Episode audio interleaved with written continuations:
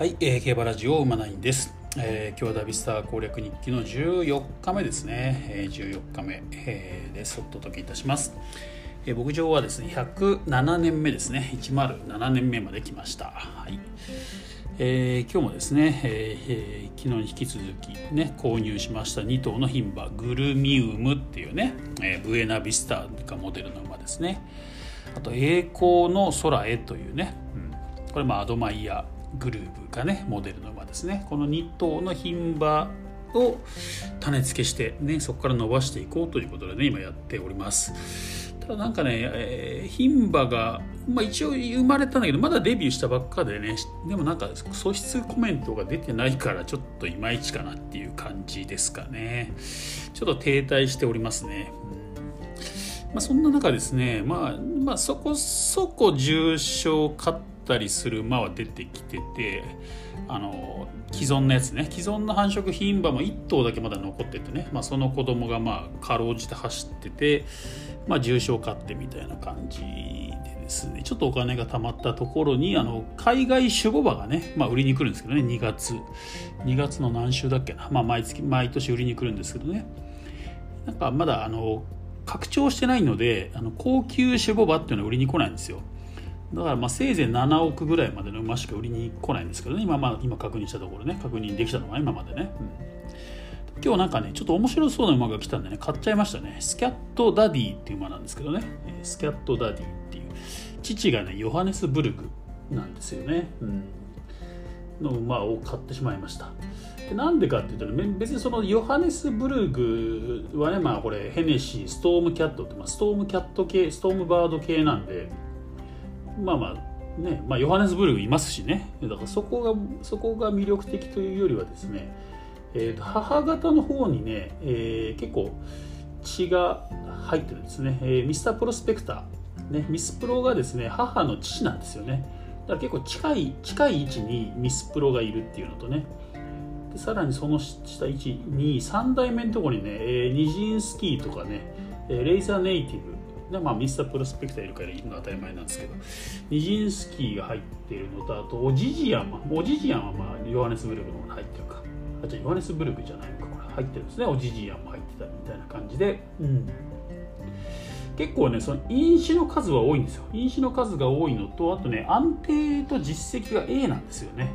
ここがいいなとね。やっぱ安定 A 実績 A っていうのはやっぱ一番ねいいですよねなのでそこだそれで5億円だったので、まあ、悪くないなということでですね買ってしまいました、うん、でこの馬自体は何だろうこれ。ねえー、モデルは何ていう馬なのかな？ジャスジャスティファイっていう馬なのかな、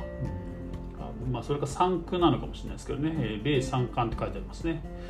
攻略を見るとねあとはミミスターメロディーって書いてありますね。これ日本の馬でしょうね。高松宮記念を勝った馬。これが一応産駒としてねいるみたいですね、まあ、スピードが1200から2000ということで、まあ、スピード系なんでしょうね、なので、まあ、飲酒も多いからちょっと締めの1頭とかねなんか使えるんじゃないかなみたいなねちょっと思ってましてですね。まあちょっと楽しみかなと思ってます。はいでね今作なんかね、えー、スピードとスタミナの関係みたいのがちょっと、えー、サラブレですかね。サラブレになんかいろいろ書かれてたみたいなんですよね、まあ、それをまとめてくれた人がいましてですねその動画を見たんですけどなんかスピードもあってスタミナもあるってまあ珍しいみたいなんですよね。傾向的にスピードがあるとスタミナが減るみたいな。スタミナがあるとスピードが減るみたいなね。なんかそういう風な傾向があるみたいです、うん。なんだなんかね、まあ、もちろん最強馬と呼ばれるような馬がね多分出てくる出てきたとしたら両方あるっていう馬なんでしょうけどだからどっちかにちょっと偏り気味になるっていうのはしょうがないのかなっていう感じみたいですね。まあ、そうなった時に考えられるのがやっぱりスピードがある馬の方が強いかなと思いましてですね、まあ、なぜならばあの勝負根性ですね勝負根性、うん、勝負根性っていうのはあの、まあ、最後直線ねあのスタミナが切れた後も粘るんですよ。スピードの減少を抑える効果があるんですね。あの勝負根性ってね、うん、だからスピードがある馬で勝負根性もあるとスタミナが切れてもいきなり止まるみたいなことがないんですね。パッタッと止まらずにまあそこなん、まあ、根性でね、差し返すじゃないけど、ね、この間のソダシじゃないですけどね、うん、もしスタミナが切れたとしても勝負根性で最後まで踏ん張るみたいないう馬ができるんですよ、なのでやっぱりこうスピードと底力ですね。スピードと底力をちょっとパワーアップしていくっていうのがいいのかなっていうふうに今思ってます、まあ、実際あれですもんね。速力と底力を持っている因子っていうの結構ありますもんね。まあ、今お話ししましたね。ミスミスミスプロもそうですね。ミスタープロスペクターもそうですね。速力速力と底力ですよね、うん、サンデーサイレンスも確かそうでしたよね。速力と底力になってますよね。だからやっぱり速力底力の因子をいっぱい持ってる馬っていうのは強い馬が生まれるんじゃないかなと思ってね、うん、思っております、うん、だまあミスプロサンデーサイレンス。あと何でしたっけね。なんかいろいろありますよね、うん。そうなんですよ。だからそこら辺があのね私の好きなワイルドラッシュにも結構入ってるんですよね実はね、うん、いうことがあってね。やっぱね今回ちょっと因子の数の多さっていうのはすごくなんか重要な気がしてましてですね。因子が多いのをちょっと探してますね、うん。まあ、ネイティブダンサーもそうか。ネイティブダンサーもそうですね。因子が数が多い、まあ、特にこのね速力底力っていう組み合わせのね因子を持ってる馬をねね詰め込んだね詰め込んでるようなシボバとかね繁殖牝馬がいいですよね、うん、と思ってますね。はい、ということでねちょっとまあもう少しちょっとやり込まなきゃいけないなっていうところではありますね。うんただまあそういう感じでちょっと今ねスピードとスタミナの関係性とかね、まあ、勝負根性あとパワーみたいなねそういうまあ今作の、えー、そういうステータスの関係性というかねバランスみたいなのが、まあ、ようやく分かってきたのでなんかこう見えてきたって感じかな方向性がね。そうですね。うん。あとまあ調教についてもまあまあやっぱり今までのダビスタとそんなに変わってないですね。なんか大体調教の方が見えてきたんですけどね。うん。まあ、やっぱりねあの印がぐりぐりついてるんだけどいまいち勝てないって馬っていうのは多分調教が不足してるんですよね。調教が。調教をしっかりやるっていうのとあとはえー、っとですね。何でしたっけ？今何言おうとしたんだっけな？今なんかすごい大事なこと言おうとしたんだけど忘れちゃ忘れちゃった。調教をしっかりやるっていうことですよね、うん。あとはあとレースか。そうレースに出るだけでももちろん成長します。成長するんですよ。だからですね、まあ、いわゆるなんか足元が丈夫あとは回復力があるっていうのはいますよね。ああいう馬って僕あの放牧に出さずに30戦とか40戦ぐらい走れるんですけど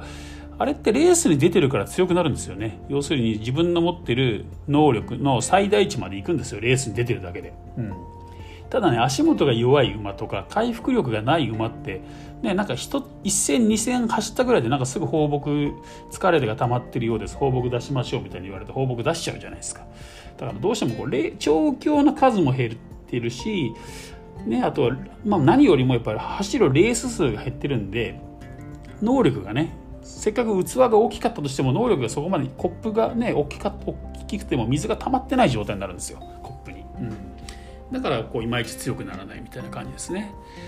だからこうそこら辺をねやっぱ自分でしっかり調教してあげる方がいいんでしょうけどまあちょっと今んとこ私もねお任せでやってますもん。めんどくさいんでね。うん。だそれお任せでやってても強い馬っていうの多分相当強いんだと思うんですよ。それ自分で調教したら多分もっと強くなるんだろうなと思うんですけどね。うん。ただまあ今のところ私はお任せでも強い馬が出てきたらそれをねやろう。調教しようかなみたいなちょっと思ってますね。だまだ早熟の馬に関しては多分ちゃんと調教しないと早熟、ね、ピークを迎える前に多分終わっちゃうんですよねあれね、うん、だと思いますね、うん、万世比較ね万世の馬なんては多分レース出てるだけで、えー、追いつくというかね、うん、ただまあ最初にやっぱりキャップがかかっちゃうんでね能力のね、うん、キャップが最初ね2歳とかの時は万世で強い馬っていうのはね例えば5歳とか6歳がピークで設定されてたら2歳でいくら調教しても強くならないんですよ。もう決まってますからキャップが。蓋がされちゃうんでね能力にね、そこはもう地道に待つしかないですね。適度に放牧使ったりとかね。みたいな感じですね。あとはやっぱ調教に関してはあのなんだろうな。プラス30キロとかでね帰ってきたりするじゃないですか。長長期にね放牧してるとね。でも実はあの時が鍛えるチャンスなんですよね。鍛えるチャンスで、まあ、私も多分そうなんですけど、えー、どうやらねあのそのかなり太いようですっていう時にいっぱいにね合わせいっぱいとか芝合わせいっぱいとか追っても故障しないみたいなんですよね。故障したとは見たことはないかな、うん、ですね。だからやっぱそのいかにプラスた、うん、長距離で鍛える時の基本はねいかにプラス体重をキープするかってところなんですよ実は、うん、そのかなり太いようですってずっと言わせておくっていうかね。そうしたらその間は故障起きないんで。その間にガンガン調教するっていう感じですかね、うん、だからまあいっぱいで追っちゃうともしかするとすぐ体重減ってっちゃうんで強めで何回も何回もやるってはありますよね。なんか昔のねダビスタの攻略法でそういうのあった気がするんだよな。なんかとにかくとにかく芝単層強めを何十本終えるかみたいなそんな話がねあったのなんか思い出したんだよななんかな。昔のダビスタでそういう調教方法があったんですけどね。なんか今回もそんな感じなのかなみたいな。